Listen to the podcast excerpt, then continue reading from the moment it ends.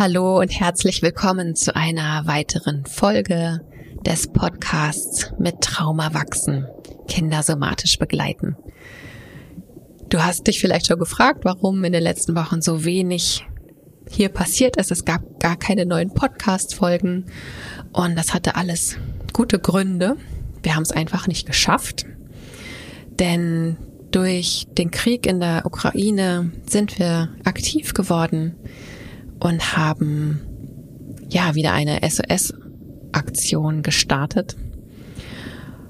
Von der mag ich dir ganz kurz erzählen, bevor Dorina und ich gemeinsam in die Podcast-Folge starten, in der wir darüber sprechen werden, wie wir mit unseren Kindern über Krieg reden, wie können wir sie schützen und aber gleichzeitig auch irgendwie informieren über die Dinge, die geschehen. Darüber werden wir beiden uns unterhalten und in den letzten Wochen haben wir uns sehr viel mit diesen Themen besch beschäftigt. Wie können wir die Menschen in der Ukraine, die Menschen, die aus der Ukraine gerade fliehen, unterstützen? Und ja, so wie auch schon im letzten Sommer bei der Hochwasserkatastrophe ist uns da natürlich das Schmetterlingsbuch eingefallen. Wir haben innerhalb von kürzester Zeit das Schmetterlingsbuch ins Ukrainische übersetzen können wir warten gerade jeden Tag erwarten wir die Buchlieferungen. Wir konnten mittlerweile so viele gespendete Bücher drucken lassen, sodass wir mittlerweile 1500 Bücher in den Druck gegeben haben, der ukrainischen Variante, die jetzt darauf warten, hier anzukommen. Das pädagogische Begleitmaterial wird gerade noch übersetzt und gedruckt. Und äh, die Postkarten dazu werden auch noch im, ins Ukrainische übersetzt und gedruckt, so dass wir viele, viele Pakete schon packen können, um sie dann in Schulen, Kitas, zu Familien, zu Organisationen schicken können, die direkt mit Geflüchteten arbeiten, die mit ihnen leben, mit ihnen zu tun haben, damit Kinder und Familien Stressregulation und emotionale Erste Hilfe zur Verfügung haben in dieser Situation damit sie in all der Trauer, in all der Sorge, in all der Wut, mit all dem, was da ist, eben auch Momente der Regulation finden können. Gleichzeitig haben wir die SOS-Übungen ohne Schmetterlingsbuch mit ja wunderbarer Unterstützung auch wieder von Mariana ins Ukrainische und ins Russische übersetzen können. Videos aufgenommen, die auf YouTube zur Verfügung stehen, um sie ja möglichst vielen ukrainischen und russischsprachigen Menschen, die gerade Unterstützung bei der Selbstregulation brauchen können, zur Verfügung zu stellen, auf eine möglichst niederschwellige und unkomplizierte Art und Weise. Und gleichzeitig gab es auch immer mehr Fragen, Mensch, ich weiß gar nicht, wir kriegen jetzt ukrainische Kinder in unsere Klasse, wie gehe ich denn mit denen um?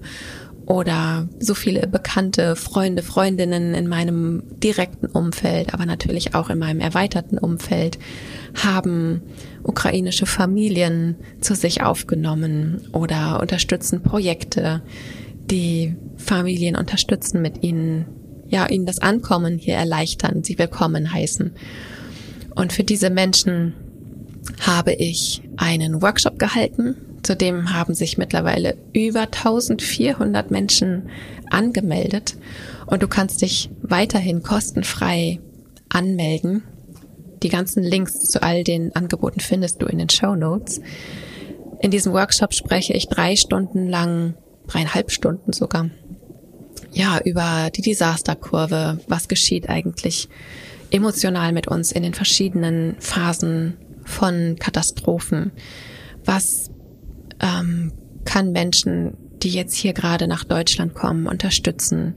Und was braucht es aber auch an Selbstschutz für die Helfenden, damit wir nicht an Sekundärtraumatisierung oder an eigenen, an eigener Überforderung ähm, erkranken? Oder was machen wir, wenn eigene Traumatisierungen hochploppen? All das kannst du in diesem wirklich sehr, also es ist ein knackiger Workshop, der sich sehr lohnt. Ich kann ihn tatsächlich sehr empfehlen. Melde dich gerne kostenlos an. Du kannst jederzeit reinhören, dir Notizen machen, kannst es wiederholen, kannst es dir auch in zwei Wochen nochmal anschauen. Du kannst Pausen machen, wenn es zu viel ist zwischendurch. Also wirklich ein, ein wertvoller Workshop, den ich dir sehr ans Herz lege. Erzähl auch gerne weiter davon, denn es gibt so viele Menschen, die hier gerade sich engagieren, was ganz toll ist. Und ja, wir von Helper Circle sind froh und dankbar, dass wir so viele Tools und so viel Power auch bei uns im Team haben und auch in dieser privilegierten Situation sind, weil viele Menschen auch unsere Bezahlworkshops und Bezahlbücher kaufen, dass wir so viele Sachen kostenfrei zur Verfügung stellen können in einer so kurzen Zeit. Also das Danke geht raus an alle, die unsere Arbeit unterstützen. Genau. Jetzt wünsche ich dir erst einmal viel Informationsfreude mit der neuen Podcast-Folge.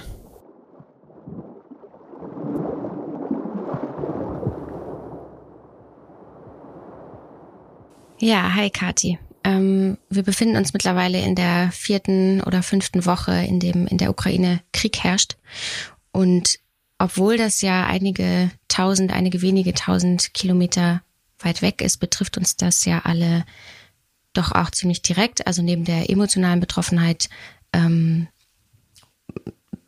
die wir alle spüren können, denke ich, in den letzten Wochen, dass das sehr viel mit uns macht. Es sind wir jetzt langsam an einem Punkt, wo es uns ja auch ganz physisch ähm, betrifft, dadurch, dass einfach so viele Flüchtlinge, Kriegsflüchtlinge aus der Ukraine nach Deutschland kommen. Und, ähm, und das betrifft ja nicht nur uns als Erwachsene, sondern vor allem auch unsere Kinder. Und, ähm, und da ist natürlich die Frage, wie sprechen wir mit Kindern über Krieg? Und ich fand das total schön, weil ich gesehen habe, dass sowohl in den sozialen Medien als auch in, ähm, in den Berichterstattungen oder auf Nachrichtenseiten äh, so viele Artikel dazu gab und gibt. Da verlinken wir auch noch mal welche in den in den Show Notes. Ähm, was so ein wichtiges Thema ist. Und wir haben aber das Gefühl gehabt, als wir gemerkt haben, okay, irgendwie ist es gerade dran für uns, dass wir uns mit diesem Thema auch beschäftigen, weil es uns eben alle betrifft, dass ähm, ja genau dieser Umgang, wie wir mit unseren Kindern darüber eigentlich sprechen, schon gut ausgeschöpft ist. Und da war unsere Idee jetzt eben mehr den Fokus noch auf unser Nervensystem natürlich zu lenken und das von unseren Kindern. Also was, was macht das eigentlich, wenn in einem Land, ähm, was nicht Deutschland ist, aber was doch relativ nah auch ist, so eine Katastrophe geschieht? Und vor allem diese Frage danach, weil wir wollen unsere Kinder ja schützen. Also es gibt ja diesen Instinkt von, von Schutz und ne, dass die diese ganzen schrecklichen Nachrichten, ne, dass, dass die nicht so ähm, emotional betrifft wie uns vielleicht. Und auf der anderen Seite eben dieses Bedürfnis oder auch die Wichtigkeit darüber aufzuklären, was denn in der Welt eigentlich passiert. Ähm, und vielleicht fangen wir damit einfach mal an, also darüber zu sprechen. Ne? Wie können wir aufklären und gleichzeitig unsere Kinder schützen? Ja, ein total wichtiger Aspekt in dem Ganzen. Also wirklich diese Balance zu finden zwischen Aufklärung und Schutz. Und da gibt es sicherlich kein totales Patentrezept. So macht man das jetzt, wie bei so vielen Sachen. Ähm, es kommt da ja ganz viel auf das individuelle Kind an. Man kann schon, was man ein bisschen genereller sagen kann, dass es verschiedene Altersstufen gibt, die man unterschiedlich behandeln mhm. kann, einfach weil sie verschiedene Einflüsse zum Beispiel haben. Und bei manchen Altersgruppen ist es leichter, die Balance zu halten und bei manchen auch ein bisschen schwieriger vielleicht. Und ja, da finde ich auch spannend, darüber zu sprechen. Es gibt sicherlich schon sehr viel, sehr viele Interviews, sehr viele Texte darüber. Und trotzdem fanden wir es wichtig genug, es auch nochmal hier in diese Podcast-Folge mit aufzunehmen. Hm. Ja, und du hast die verschiedenen Altersstufen gerade nochmal angesprochen. Ähm, und das finde ich auch total wichtig, darauf vor allem nochmal auf, äh, einzugehen. Denn mit einem zweijährigen Kind, was gerade anfängt zu sprechen, äh, verhalte ich mich natürlich anders als mit einem Kind, was schon in der Grundschule ist und wo es auch die Informationen äh, möglicherweise oder die Nachrichten in der, in der Schule irgendwie mitbekommt, auch von anderen. Ähm, genau, und vielleicht, vielleicht magst du dazu nochmal was sagen. Also welche, welche Wichtigkeiten es zum Beispiel gibt bei ganz kleinen Kindern, ja. ne, worauf ich zu achten habe. Ja, da gibt's ja wirklich einmal diese Lebensbubble, die Lebensblase des Kindes, in der es sich befindet. Also Neugeborenes kriegt ja nicht viel anderes mit als seine engsten Bezugspersonen erstmal. Und auch ein zweijähriges Kind kriegt, je nachdem, ob es schon in der Kita ist oder nicht, auch erstmal nur einen ganz begrenzten Rahmen der Welt mit. Aber ein Kind, was vielleicht schon in der Schule ist, wo es vielleicht andere Kinder gibt, die anders informiert sind, wo es vielleicht auch ältere Geschwisterkinder gibt oder Einflüsse von außen, die man ja als Elternteil dann auch gar nicht mehr so beeinflussen kann. Da kann das ja dann schon wieder ganz anders aussehen. Da habe ich gar nicht mehr den alleinigen Raum, da bin ich nicht mehr die alleinige Gestalterin des Raumes, Lebensraumes meines Kindes. Da kommen auf jeden Fall äußere Einflüsse, Einflüsse mit hinein. Und deswegen finde ich es da wirklich wichtig zu gucken, an welchen Stellen kann ich mein Kind wirklich vor allem auch schützen und wo ist es auch wichtig. Also zum Beispiel meiner Meinung nach Kinder bis drei, vier Jahren brauchen meines Erachtens überhaupt gar kein Wissen über diesen Krieg zu haben. Weil Kinder einfach die Welt auch noch ganz anders einordnen. Also wenn, wenn so kleine Kinder über Krieg hören und die Emotionen darüber auch mitkriegen, Bilder dazu sehen, die haben noch gar keine Vorstellung davon, dass es tausend Kilometer weiter entfernt. Für die ist das mhm. Erleben, das ist hier, das ist jetzt. Und diese Gefahr, ähm, dieser Gefahr bin auch ich ausgesetzt. Das ist das, was Kinder erleben in diesem jungen Alter oder in der Regel erleben, weil sie noch gar nicht so einen großen Blick auf die Welt haben. Sie haben die Welt noch nicht bereist. Sie haben noch gar keine Einschätzung von 1000 Kilometern, 1500 Kilometern. Sie haben noch nie sich mit Krieg oder auch beschäftigen müssen. Also Gott sei Dank. Und mhm. da ist die Hauptsache meines Erachtens wirklich alles von ihnen fernzuhalten, was irgendwie geht. In dem Zeitraum, in diesem Zeitalter haben wir als erwachsene Bezugspersonen, vor allem als Eltern, Pflegeeltern, Adoptiveltern, eben auch noch vermehrt die Möglichkeit, die Blase um ein Kind möglichst geschlossen zu halten und es abzuschirmen davon. Manchmal ist es schwierig, im eigenen Haushalt nicht die Nachrichten zu gucken, wenn das Kind anwesend ist oder die Zeitung offen liegen zu haben oder darüber zu sprechen am Telefon mit anderen. Das sind Sachen, die die häuslichen Bezugspersonen aber machen können und was in meinen Augen auch hm. ähm, wirklich wichtig sein kann. Denn ja, wenn, wenn Kinder dieses schreckliche Geschehen miterleben und das auf diese ja noch so ungeprägten und so ähm, in dieser heilen Welt teilweise ja aufgewachsenen. Also wobei es nicht heißt, dass alle Kinder in einer heilen Welt aufwachsen, aber sie, wir haben hier in Deutschland wirklich das Privileg, in Frieden aufzuwachsen. Mhm. Und dieses Privileg finde ich, brauchen diese Kinder auch noch eine Weile, dass sie in mhm. diesem Frieden aufwachsen können. Ihre Aufgabe ist, zu spielen, zu lachen, Spaß zu haben, Sachen zu entdecken, freudig zu sein. Es ist noch nicht die Aufgabe so junger Kinder, ähm, ja, die Welt eben auch in ihrer Gänze, in ihrer Gänze mit Frieden und Krieg, mit guten Dingen und schlechten Dingen. Die Welt ist nun mal einfach so, so blöd es ist.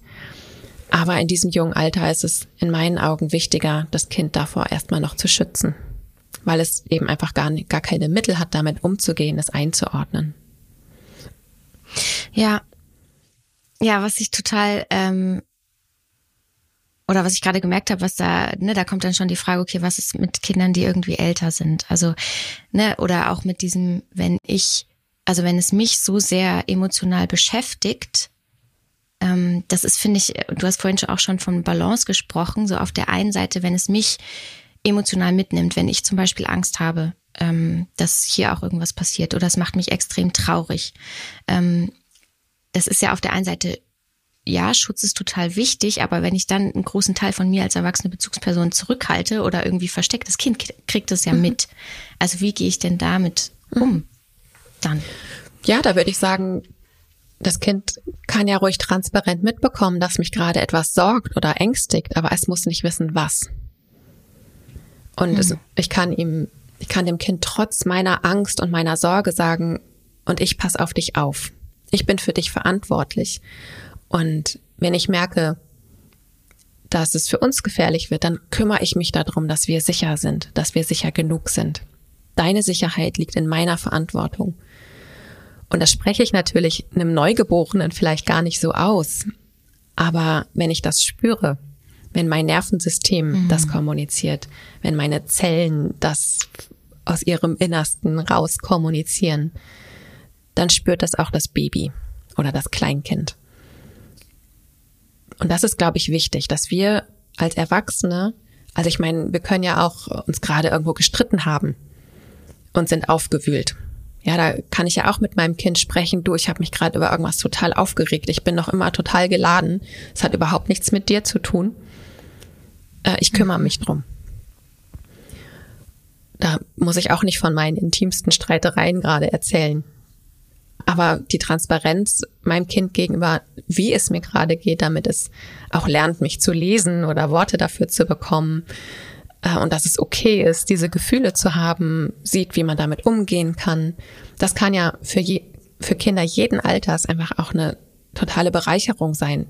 Denn ich meine, so sehr wir uns wünschen, dass unsere Kinder in einer komplett heilen und friedlichen Welt aufwachsen, ohne irgendwelche Katastrophen, das ist ja leider nicht realistisch. Unsere Kinder werden wahrscheinlich noch viel mehr Katastrophen erleben als wir. Wenn ich an Klimawandel denke, ja, vor einem halben Jahr hatten wir die Hochwasserkatastrophe. Es ist auch ein Teil dessen, was ja ein Teil unserer Aufgabe, unsere Kinder darauf vorzubereiten, mit Krisen, egal welche Art von Krisen, umgehen zu können. Und eben auch mit den Emotionen, die diese Krisen in uns auslösen. Aber was wir halt wirklich, je jünger sie sind, brauchen die die Inhalte nicht zu wissen. Und sie dürfen von uns Erwachsenen mitbekommen, ich habe diese Gefühle gerade, die sind okay. Ich bin dafür verantwortlich, ich kümmere mich drum. Und deine Sicherheit liegt in meiner Verantwortung. Damit Kinder eben nicht in die Verantwortung kommen, auf, für sich sorgen zu müssen, denn das können sie in diesem jungen Alter, mhm. in diesem jungen Alter einfach noch gar nicht. Ja, das finde ich einen total wichtigen Punkt und es berührt mich auch total, wenn du sagst, ne, diese innere Haltung von ich schütze dich, das ist meine Verantwortung, mich um dich zu kümmern, ähm, weil ich gerade auch von so vielen Kindern höre, die Angst mhm. haben. Ähm, da haben wir vorhin ja auch schon kurz drüber gesprochen, ne, die dann, wo es dann so ist, ja, und macht der Putin jetzt die Atombombe? Also wo dann so eine Angst hochkommt, dass uns das jetzt hier wirklich auch ganz arg gefährlich werden könnte. Und dann wirklich als erwachsene Person diese Verantwortung zu übernehmen und auch diesen Schutzraum aufzubauen und zu sagen, ja, es ist gerade Krieg oder da passiert einfach gerade Schlimmes auf der Welt. Aber es ist meine Aufgabe, ne, wenn es uns, wenn es für uns hier gefährlich wird, dann tue ich alles, um uns wieder in Sicherheit zu bringen. Ja. Und dass diese Verantwortung nicht abgewälzt wird auf die Kinder. Ja, absolut. Und dass sie dann weiterspielen können, trotz, trotz schlimmen, ja. schlimmen Krisen. Ja. Ja, und das Beispiel, was du gerade reingebracht hast, ist ja eher ein Beispiel für schon etwas ältere Kinder. Ähm, mhm. Wenn eben von außen von uns Erwachsenen nicht kontrollierbare Einflüsse zu unserem Kind kommen oder auch Informationen, ja, sobald es sich irgendwie, also ich wohne ja in Berlin, da geht man irgendwie an Zeitungsständen manchmal vorbei und wenn da irgendwie Kriegsbilder drauf sind oder wenn das Kind schon lesen kann, in der schon etwas älter in der Kita ist, Freunde, Freundinnen hat, die vielleicht auch ältere Geschwister haben, wo solche Informationen zu, zum Kind kommen, ohne dass wir es davor schützen können. Und Kinder haben manchmal eine blühende Fantasie und manche Dinge, die sie nicht verstehen, werden dann auch größer. Oder sie spüren die Angst, die da drumherum auch ist, vielleicht auch bei uns Erwachsenen. Und das manche machen vielleicht auch ein Geheimnis draus oder es ist so, wird so getuschelt oder die Erwachsenen treffen sich und reden über was und, und dann kriegt man so Fetzen, Wortfetzen irgendwie mit. Atombombe und kriegt irgendwie mit, dass die alle tot machen kann. Und dann setzt sich dieses mhm. Bild in einem Kind vielleicht fest. Und für uns Erwachsenen ist klar, also ich meine, mit mir macht es auch was, dass es diese Option gibt. Und gleichzeitig habe ich mhm. aber auch, okay, so einfach ist es auch nicht. Das ist jetzt nicht eine Gefahr, die heute mein Leben bedroht. Ich beobachte neugierig die Nachrichten, aber es ist für mich keine unmittelbare Bedrohung meines Lebens und auch nicht das meiner Kinder in diesem Augenblick. Und das ist aber für Kinder, die das nicht einordnen können, manchmal total anders. Für die ist es eine unter Umständen eine unmittelbare Bedrohung. Wenn sie keinen Gesprächspartner, keine Gesprächspartnerin darüber haben, wenn sie keine kindgerechten Antworten auf ihre Fragen finden. Deswegen finde ich es da total hilfreich und sinnvoll, ähm, sobald die Kinder etwas von außen aufschnappen oder in dem Alter sind, wo sie von außen, ich weiß nicht, in manchen Kitas wird vielleicht eben auch über den Krieg gesprochen. In manchen Kitas gibt's ja jetzt vielleicht auch einfach neue Kinder, die aus der Ukraine kommen. Und somit mhm. ist das Thema auch dort. Das Thema Flucht. Warum bist du geflohen? In deinem Land herrscht Krieg. Ähm, und da finde ich es zum Beispiel total hilfreich, erst einmal auf Tuchfüllung zu gehen. Was weiß mein Kind? Und wie geht's meinem Kind damit? Welche Bilder existieren, wabern in dem Kopf meines Kindes rum und sie auch zu entkatastrophisieren, wenn sie nicht der Realität entsprechen. Ja, schon sagen, ja, es gibt Länder, die haben Atomwaffen. Das ist ein Fakt. Hm. Aber die werden jetzt auch nicht einfach heute oder morgen abgefeuert. Und wenn irgendwas in der Art passiert, dann werde ich versuchen, uns zu schützen. Das ist meine Aufgabe. Ja, und die ganze, und die Politiker und Politikerinnen ganz, ganz vieler Länder sind darum bemüht, solche Sachen zu verhindern. Ja, da sind ganz viele Menschen auch dran beteiligt. Das ist, ja, und, und, und ihr merkt schon auch in meinen Formulierungen, da gibt's eine Grauzone. Also, ehrlich gesagt, ich persönlich kann Putin nicht einschätzen.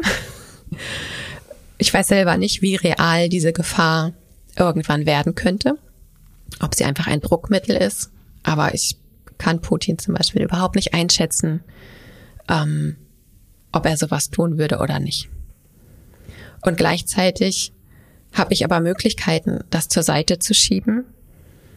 Ich habe Möglichkeiten, mich zu informieren im Internet, über Zeitungen, über die Presse, soziale Medien was mir einen Erwachsenenblick drauf macht.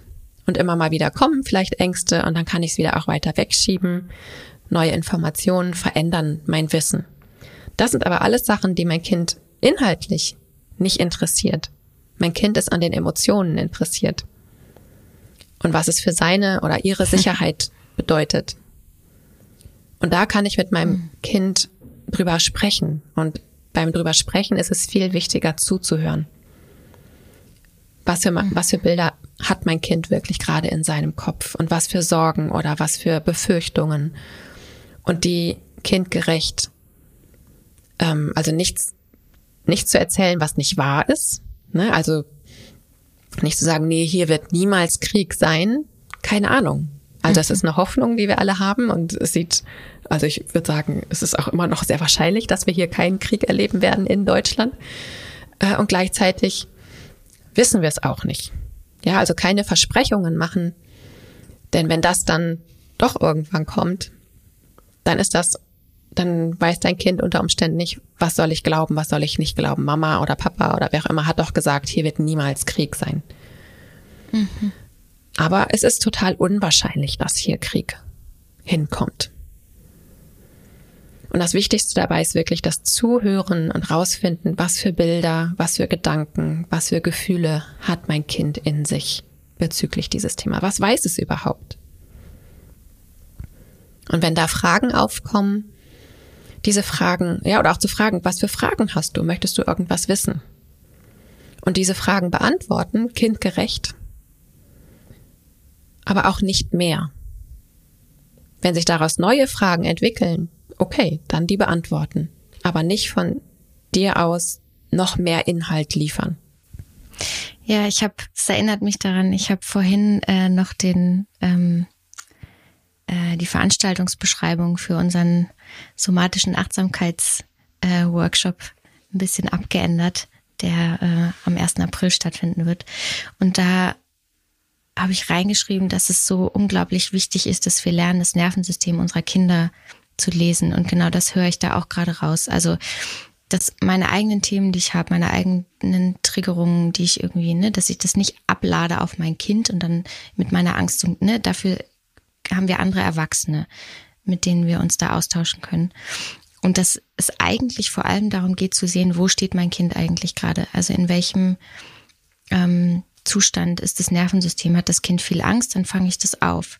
Aber eben nicht dann meine Angst und dadurch viel zu viel Informationen an das Kind weiterzugeben und das so zu überfüllen mit, ja, so ist es eigentlich, so ist es gerade und ähm, das und das passiert und da sterben Menschen und dann kommen die Flüchtlinge hierher. Also dieses Überhäufen an Informationen, dass das so überfordernd sein kann und gleichzeitig aber auch ehrlich zu bleiben und äh, authentisch, weil Kinder haben die feinsten Nervensystemsfühler überhaupt, die kriegen das so sehr mit, wie es uns Erwachsenen gerade mhm. geht.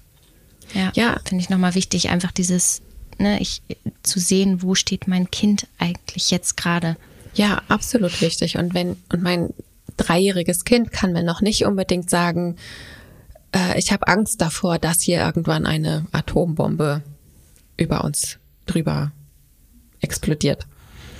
Ähm, sondern es hat vielleicht Bauchschmerzen oder es hat mhm. Kopfschmerzen genau. oder hängt an deinem Rockzipfel. Ähm, ja, und dass du, und deswegen der, der Workshop Somatische Achtsamkeit ist tatsächlich ein total hilfreicher Workshop, weil du erstmal lernst, dich selber zu spüren.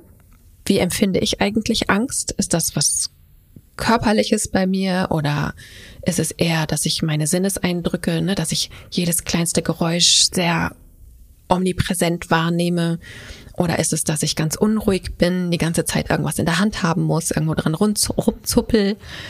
Oder ist es über, wie kann ich meine Gefühle, Emotionen spüren? Oder ja, habe ich Gedankenkreisen? Muss ich die ganze Zeit Nachrichten gucken? Brauche ich die ganze Zeit Input, Input, Input? Oder was macht das mit meinem Verbundenheitsgefühl? Bin ich auf einmal, habe ich gar keinen Bezug mehr zu meiner Umwelt und bin ganz abgeschnitten in meinem Verbundenheitsgefühl oder zu dem, was, zu dem ich mich sonst verbunden fühle. Und wenn ich das bei mir auf dem Schirm habe, sag ich mal, auf was ich achten kann, wie sich bei mir Angst oder Sorge oder auch dieses diffuse ja manchmal bemerkbar macht, dann habe ich viel mehr die Antennen auch dafür offen, was bei meinem Kind gerade los ist dann kann ich es beobachten und ich sehe, aha, mein Kind zieht sich irgendwie zurück oder kuschelt sich die ganze Zeit in eine Decke ein. Ja, es ist vielleicht ein Zeichen, ah, es braucht Schutz, es fühlt sich gerade nicht sicher oder nicht sicher genug. Und wie kann ich mehr Schutz bringen? Oder es reagiert mit Bauchschmerzen. Oder was ich vorhin gesagt habe, es reagiert anhänglich. Ähm, mein Kind zu lesen, ist in dieser Phase einfach ganz wichtig. Und das ist auch eine Form des Zuhörens. Ja, wir können über Sprache mhm. zuhören. Mhm. Aber wenn mein Kind ja eben für viele Dinge noch gar keine Worte hat, weil es zu jung ist und auch, ich meine, wer ist schon mit Krieg ständig konfrontiert, so nah, da haben wir ja auch mhm. oft keine Worte für, was in uns angetriggert wird. Ja, also auch, ich meine, dass in uns Erwachsenen, um nur einmal das Wort auch mit in das Thema reinzubringen, transgenerationales Trauma. Ähm, mhm. Das macht ja auch mit uns Erwachsenen etwas.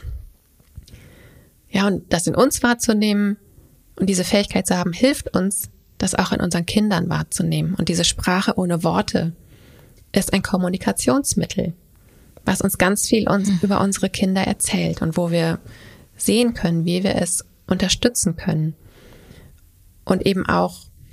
Und das finde ich Ich meine, wir können einfach Krisen und Katastrophen im Leben können wir oft nicht vermeiden. Aber wenn sie dann kommen, wenn wir wissen, wie man mit Krisen und Herausforderungen umgehen kann, dann hat es einen ganz tollen Nebeneffekt.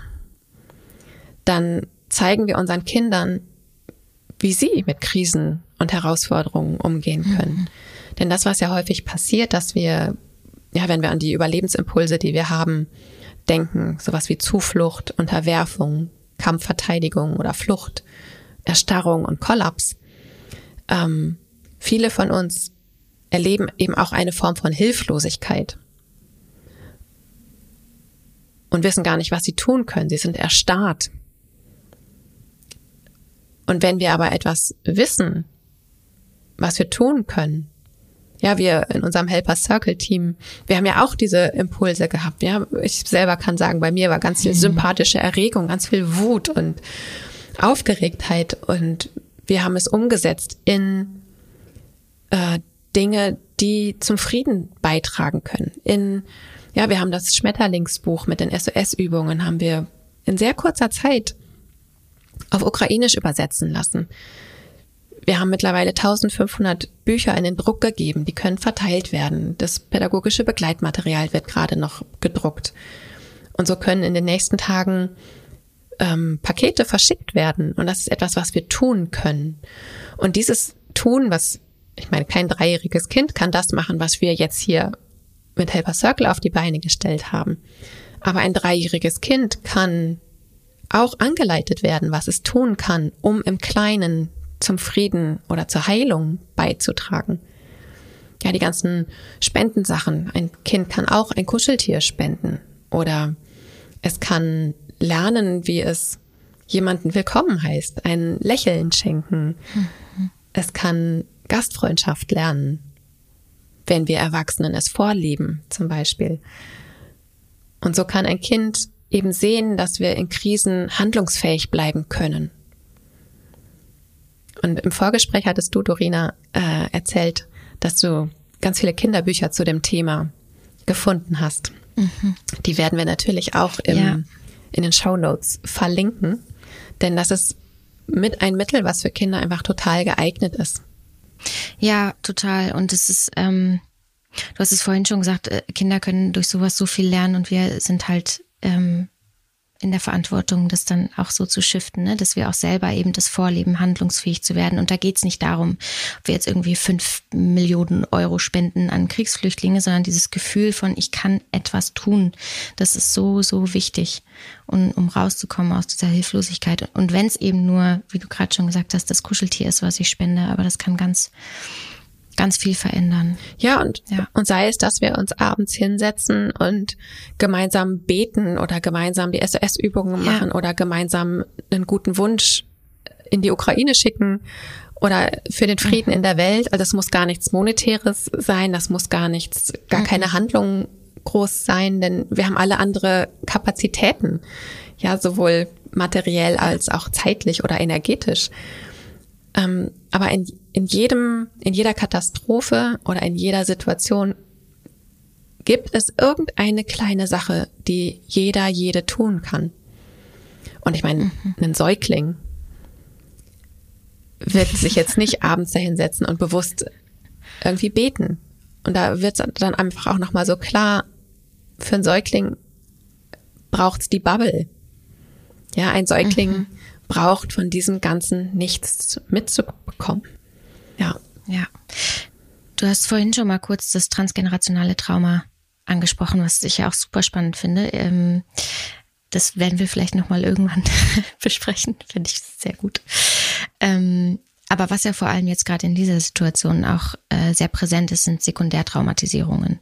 Ähm, vielleicht magst du dazu noch was sagen, denn das finde ich auch einen extrem wichtigen Punkt in Bezug auf mhm. Kinder, mhm. auch in dieser ganzen Situation mit Katastrophen, Krisen, ja. ob es der Ukraine-Krieg ist oder was anderes. Ja, Sekundärtraumatisierung ist im Grunde mit der Grund, warum wir unsere Kinder schützen müssen.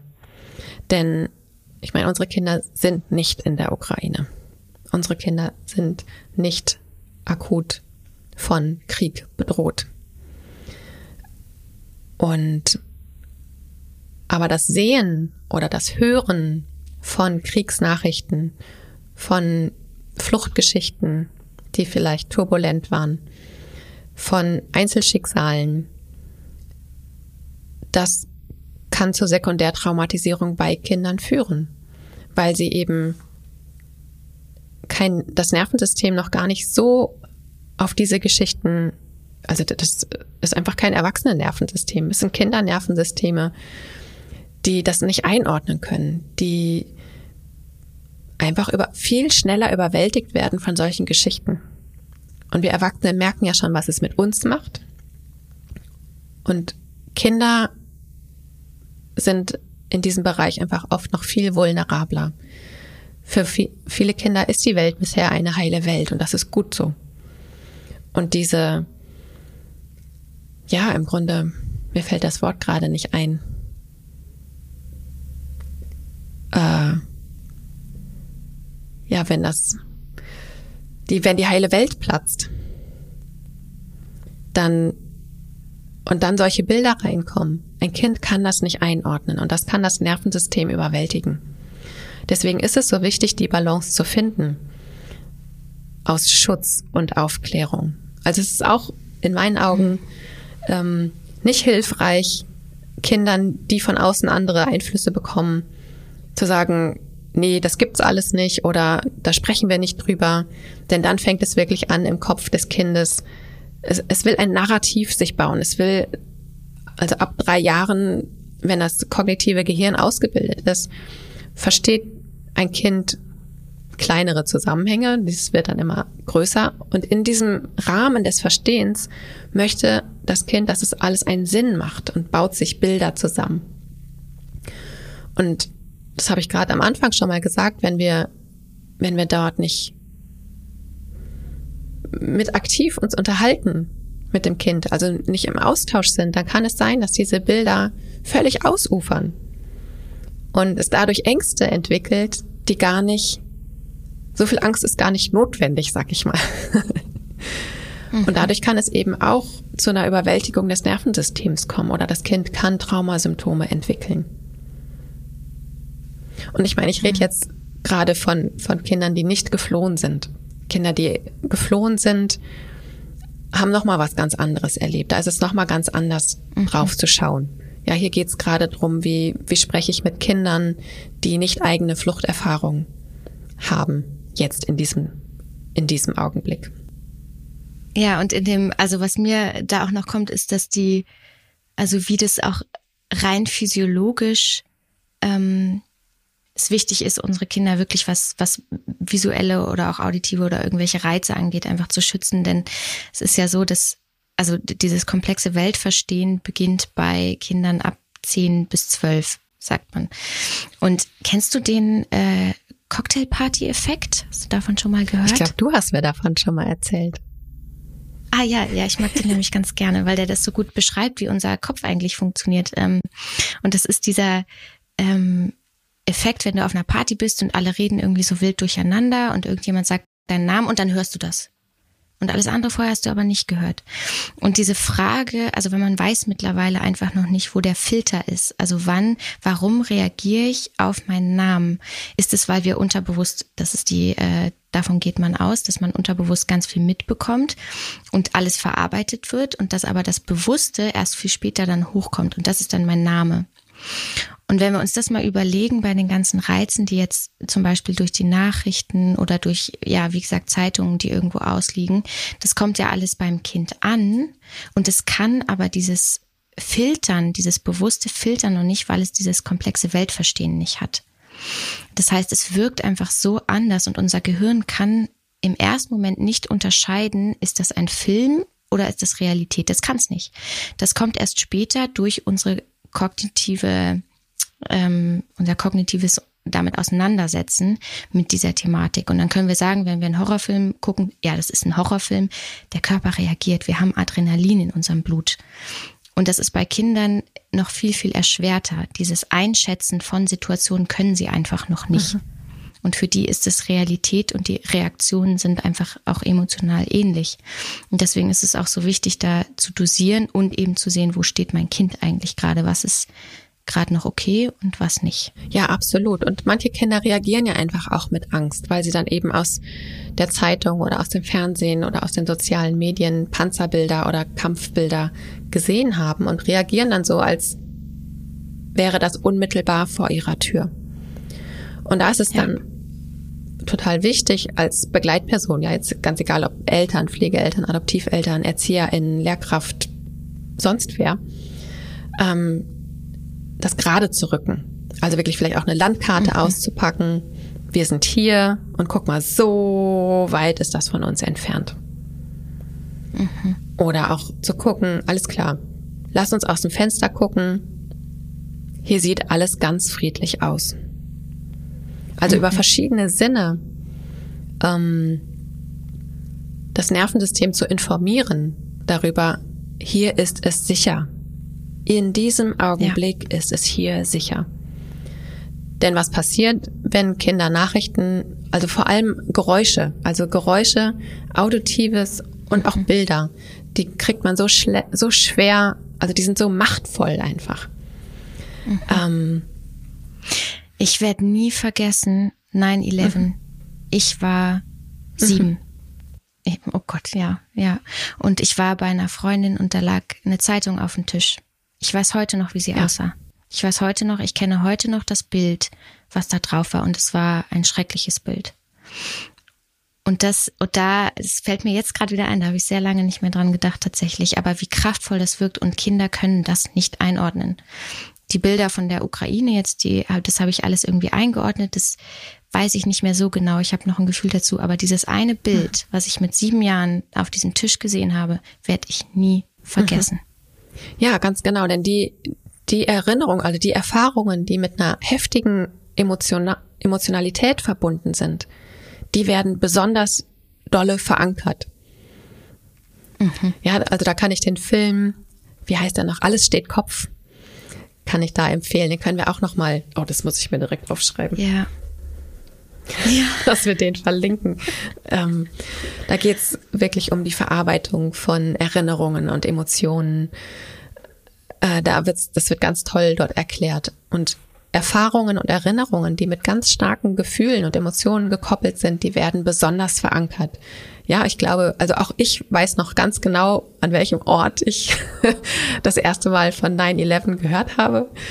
Äh, es war im mhm. Radio, aber ich habe noch die Bilder, wo ich war ähm, mm. ja ganz präsent und es hat wirklich auch eine starke Reaktion, eine emotionale Reaktion in mir ausgelöst. Und so ist es, je kleiner Kinder sind, desto, so wie du es gesagt hast, desto weniger können die das in das Weltgeschehen einordnen.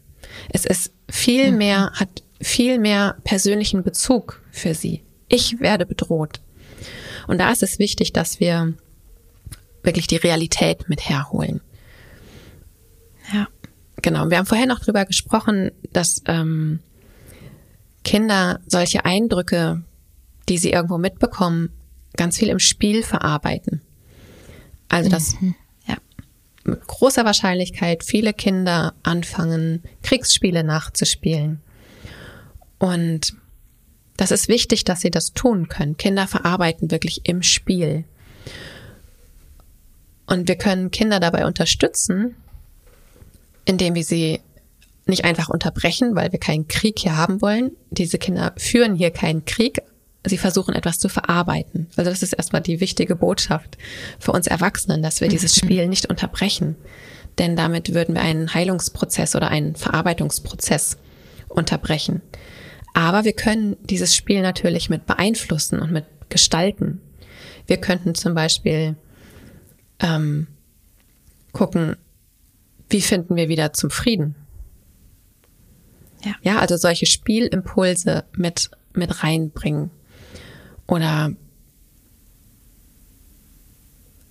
ja, auch, auch in Geschwisterstreitereien. Also ich habe meinen Kindern zum Beispiel in ihren Streitereien immer gemacht, es ist völlig in Ordnung, sich zu streiten und es ist auch total egal, wer angefangen hat. Wichtig ist, wer hört als erstes auf? Wer schafft es als erstes aufzuhören? Zu streiten. Mhm. Wer schafft es, den Frieden zu machen? Und das ist ja manchmal gar nicht so einfach. von seiner Position vielleicht abzuweichen, der anderen Person zähneknirschend irgendwas zuzugestehen, auch wenn wir damit nicht einverstanden sind. Etwas auszuhalten oder zu halten, was uns wütend macht. Und das ist ganz viel, äh, ich sag mal, Friedensarbeit für die Zukunft. Dass wir mhm. die Kinder auch daran ja, gewöhnen ist das falsche Wort, dass wir ihnen Fähigkeiten mitgeben, auch mit Misszuständen, die sie betreffen. Sie kriegen nicht ihr Lieblings irgendwas. Ähm, dass das für sie kein Grund ist, Beziehungen abzubrechen oder sich dafür zu rächen oder, sondern dass sie die Fähigkeit haben, diese Emotionalität zu halten, dass ihre Resilienz, ihre Resilienzschale groß genug ist, nicht überzuschwappen, wenn das Wasser da hoch hergeht, wenn die Wellen hochschlagen. Das ist wirklich auch das Besondere an die, in diesen Zeiten. Wir können ganz viel Friedensarbeit mit unseren Kindern für die Zukunft tatsächlich machen. Und das finde ich einen ganz wichtigen Aspekt. Also ein eskalierter Streit ist ja im Grunde wie so ein kleiner Mini, Mini, Mini-Krieg. Mhm. Ja, und Kindern auch dort schon die Fähigkeiten mitzugeben, wie sie da wieder rauskommen. Und ich glaube, das ist wirklich etwas, was wir Kindern für die Zukunft mitgeben können. Und dazu braucht es natürlich äh, Fähigkeiten von uns Erwachsenen, zu sehen, wo unsere Kinder da sind, in was für einem Bedürfnis sie gerade sind, was sie gerade brauchen, um das Spiel lenken zu können um sehen zu können, was braucht mein Kind gerade oder was brauchen die beteiligten Kinder gerade, um wieder in einen Modus von Frieden zu kommen. Ja, genau. Also ähm, ja, einfach zu schauen, wie können wir aus dieser schrecklichen Situation ähm, vielleicht sogar noch ein bisschen lernen für die Zukunft, damit es vielleicht, damit unsere Kinder zu Erwachsenen heranwachsen, die sich nicht so viel streiten müssen und die keine Kriege führen müssten. Das wäre doch zumindest ein kleiner schöner Outcome ähm, aus dieser schrecklichen Geschichte, wenn wir unseren Kindern ja da viel viel Frieden mit auf den Weg geben können und viel Friedensimpulse. Genau. Ja, danke, Kathi. Ja, danke dir, Dorina. Ja, dafür sind wir unterwegs, oder? Ja, ja, total schön, das merke ich jetzt gerade auch ja. nochmal. Also einfach, dass wir wirklich in unsere Verantwortung gehen, ähm, dass unsere Kinder mit Trauma wachsen können. Ja, ganz genau. Okay, dann belassen wir es für heute dabei, oder? Genau, ja, würde ich sagen. Bis zum nächsten Mal. Genau, ich danke dir fürs Zuhören und schön, dass du wieder dabei warst. Jetzt gab's ja eben diese kleine Pause. Von daher freuen wir uns auch wieder, wenn du den Podcast wieder mit anschubst, damit der Algorithmus, der leidige Algorithmus, äh, die Folgen wieder ausspielt und freuen uns über ein Sternchen oder fünf Sternchen oder wie viele Sternchen auch immer und auch gerne einen Kommentar bei Apple Podcast und bei Spotify. Und wir freuen uns auf dich beim nächsten Mal. Tschüssi. Ja. Tschüss.